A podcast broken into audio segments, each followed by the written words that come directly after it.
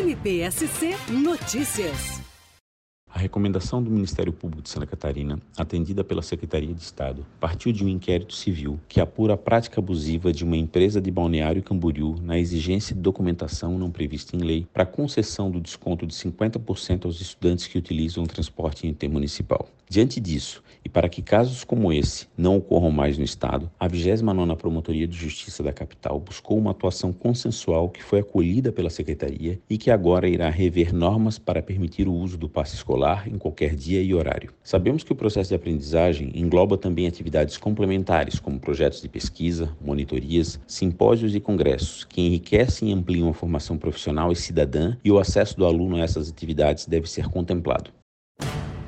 MPSC Notícias. Com informações do Ministério Público de Santa Catarina.